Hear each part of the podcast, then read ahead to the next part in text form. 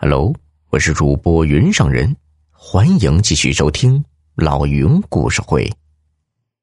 乱世珠宝，瘦子进了另一间屋里，把情况报告给了一个人。此人是在后门烟袋街开假货店的梁二，专好拿假货坑局、设计、算计别人。聚源楼的好生意让他眼红了好久了，这当口他觉得发财的机会来了。听完瘦子的讲述，梁二嘿嘿一笑：“嘿嘿，瞧瞧吧，我说什么来着？那个太监一进聚源楼的门，我就看出他身上带着宫里的宝贝。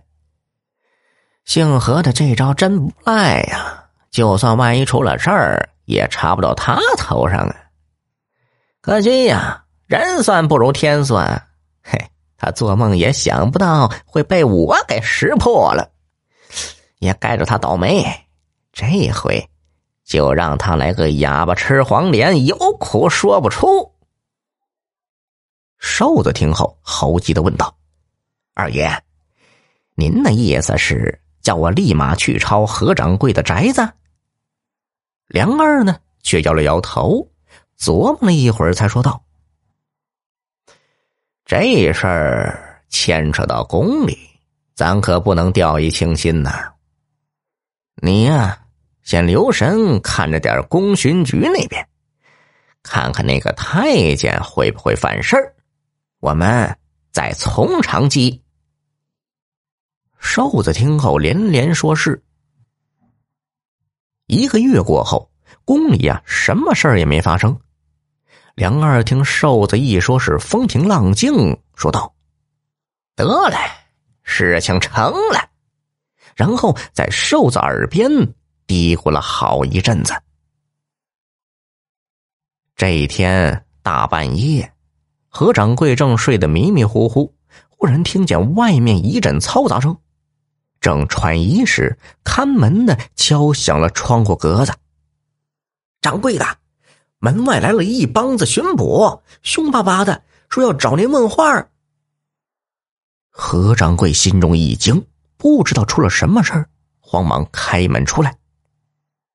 这一当口，七八个巡警已经气势汹汹的闯了进来。何掌柜小心翼翼的问领头的瘦巡警。敬爷，您找我有什么吩咐？你就是聚源楼的何掌柜吗？你这买卖做的不赖呀。何掌柜听他这话里有话，小心回答道：“哎呦，敬爷，您过奖了，小本买卖，勉强能混口饭。”嘿嘿，何掌柜，我就不跟你兜圈子了，我们。巡捕队逮了个人，他竟然在倒卖宫里头的东西。今儿是想来让您瞅瞅，认不认识这个人？来人呐，把他带进来。话音刚落，两个巡警就架着那个广东人进了屋。何掌柜一瞅，当时就惊呆了：此人怎么会落到巡捕队的手里？难道？是太监犯了事儿，他心里不由得是七上八下起来。瘦子盯着他问道：“何掌柜啊，您认识这人吗？”何掌柜慌乱的摇了摇头。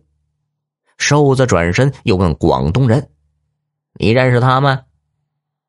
蒋爷呀，他就是聚源楼的何掌柜呀，一个月前。他让我在六国饭店帮他。行了，话还没有说完，却被瘦子一声呵斥住了。瘦子转身，笑眯眯的望着何掌柜：“何掌柜，你今儿是不是得给我好好的说道说道了？”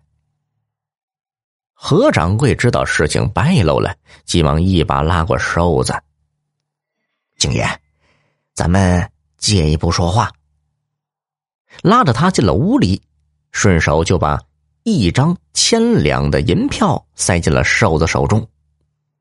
敬爷，我真是不认识他呀，这到底是怎么回事啊？老铁们，本集已播讲完毕，别忘了动动小手点赞哦，再投个月票，老云拜谢了。